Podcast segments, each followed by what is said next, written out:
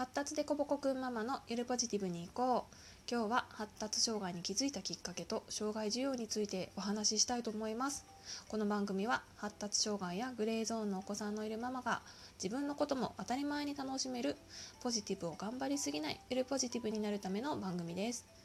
ということで13回ゆるポジをお送りします。えー、今日はあの最近よく聞く質問の中から一つご紹介したいと思います。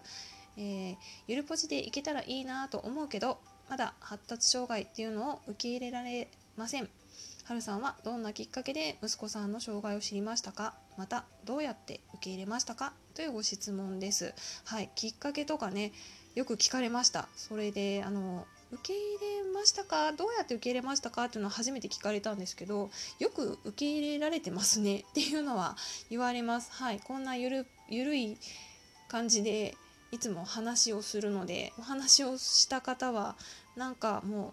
達観しているように私のことを見てくださるんですけど、はい、まあまああの受け入れてはいます。はい、であの発達障害を知ったきっかけっていうのがあの私自分から調べたんですよね。あの保育園の親子遠足っていうのがあって1人だけちょっとまあまあみんなであのわわ遊ぶ親子遊びをする時間があるんですけど、まあ、1人だけ何て言うんですかねみんなと交わらずに遊具で遊ぶっていうことがあの遠足のたびに毎年続いてたので、まあ、ちょっとこの子人混み苦手なのかもしれないっていうのであの年中人混みが苦手とかっていうキーワードで検索したらなんかスクロールしてもしても発達障害の記事ばっかり出てきてでチェックリストよく出てきますよね。あの調べたことのある方ならわかるかと思うんですけどこういう特性がありますとかこういうの思い当たりませんかみたいなチェックリストが出てくるんですけどかなり当てはまるんですよねうちの子当時は、えーと、消火器が好きだったのかなお店に買い物とか行ってもお店の消火器見て回って終わりみたいなことも結構あったので、まあ、そういうところもかなりあの特性として当てはまっていたんですね。でまあ、自分で調べてあのなて言うんですかね発達検査の予約をしていったのであので予約から検査を受けるまで3ヶ月ぐらい待ったんですけどあのその間もずっと発達障害について自分なりに調べててもうかなりもう、まあ、黒 黒に近いというか、まあ、発達障害ですねって言われておかしくないような感じの特性を持っていたので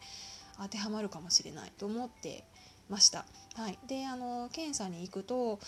何て言うんですかね平均点は年齢相応なんですけれどもかなり凸凹が激しいっていうような結果ですね。4歳8ヶ月の時に受けたのが初めてなんですけど、えーと、運動面が3歳1ヶ月だったかな。で知的な面はちょっとまあ上ぐらい、まあ、5歳ぐらいだったと思うんですけど、まあ、そんな感じで、まあ、かなり凸凹しているし,、ま、していますねっていうようなえーと、検査結果でした。でその時点ではドクターの診断を受けてないのであのあなた発達障害ですみたいな診断はないんですよ。ドクターじゃないとできないみたいで。なかったんですけどもあのすぐに通級指導教室につないでもらったりとか、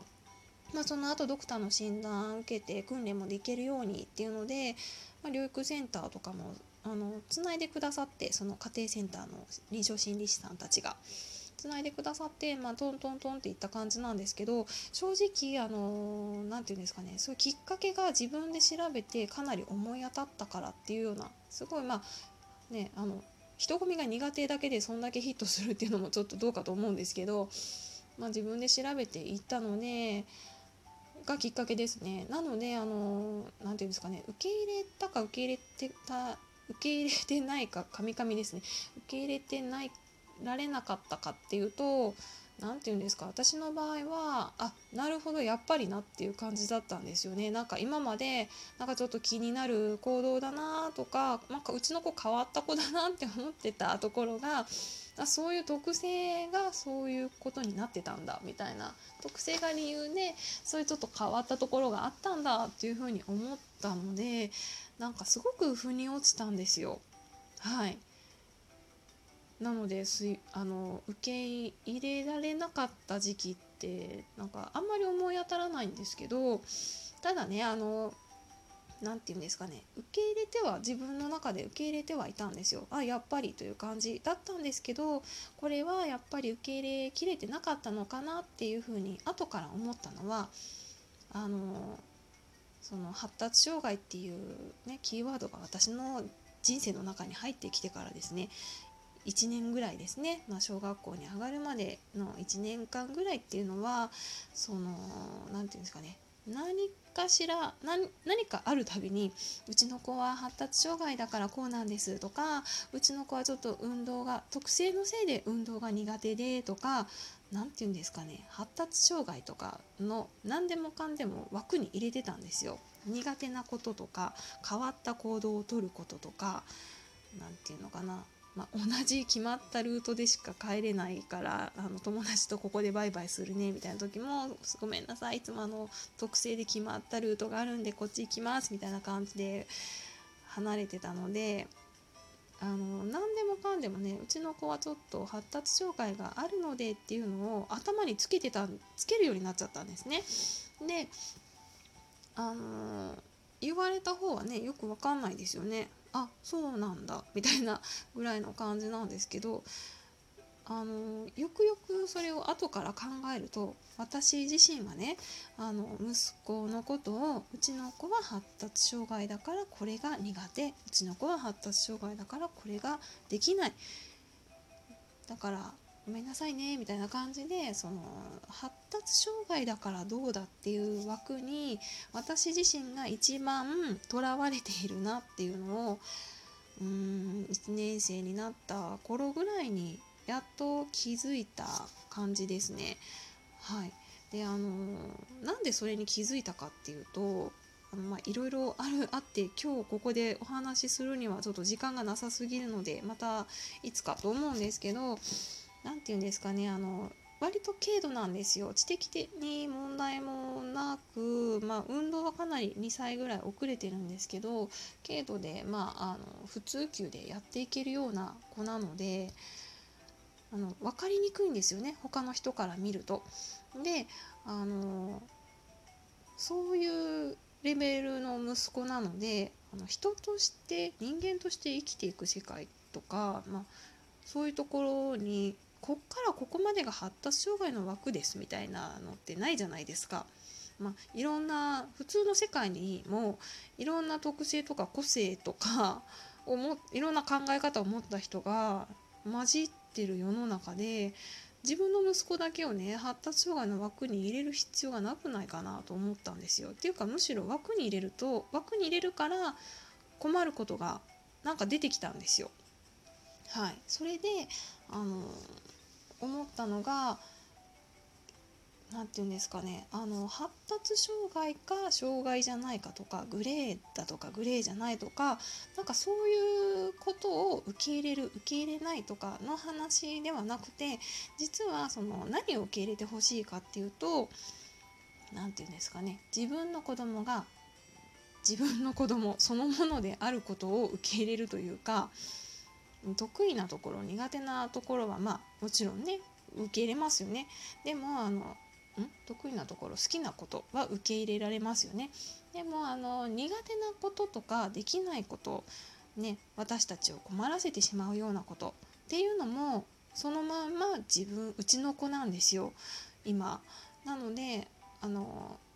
それをそっくりそのまま受け入れるんですよ。あうちの子はこういうことが好きでこういうことが嫌いなんだ。こういうことは得意だけどこういうことは苦手なんだ。っていうのをそのまま受け入れると別に診断がついてるついてないとか関係なくじゃあ得意なことはもっとこうやってやらせてあげて伸ばしてあげようって思えるし苦手なこととかはそうですね。でも頑張ってこういう風に工夫したらできるようになると思うからやってみようっていう風にうまくねあの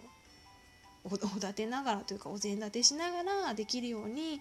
していくこともあるし、まあ、別にできないままでいいんじゃないみたいなことはこうスルーする方法を教えてあげたりとかっていう風にできるじゃないですか。なのでそれってあの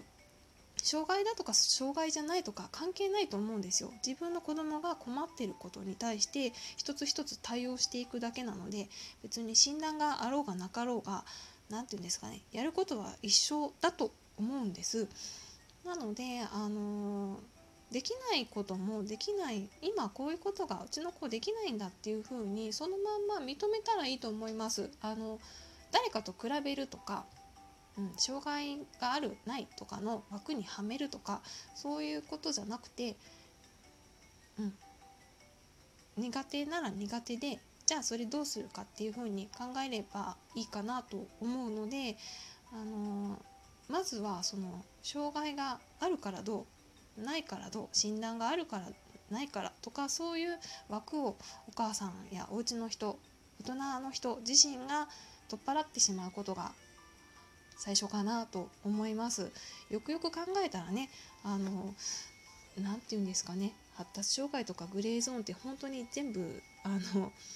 線引きないんですよね。あのどこからどこまでっていうはっきりした線引きがない中でどこかに線をつけようとするから多分しんどいわけなので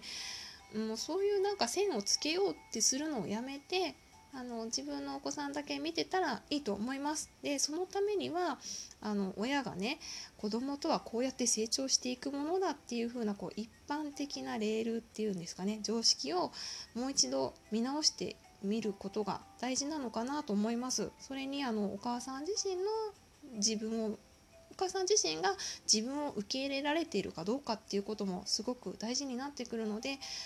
まずはそこからかなと思います。はい、ちょっと答えになってるかどうかはわからないんですけれども障害の枠にとらわれずゆるポジティブにいきたいなと思います。はい。ということで第13回発達デコボコくんママのゆるポジティブに行こう。今日はこれで終わりにしたいと思います。ありがとうございました。春でした。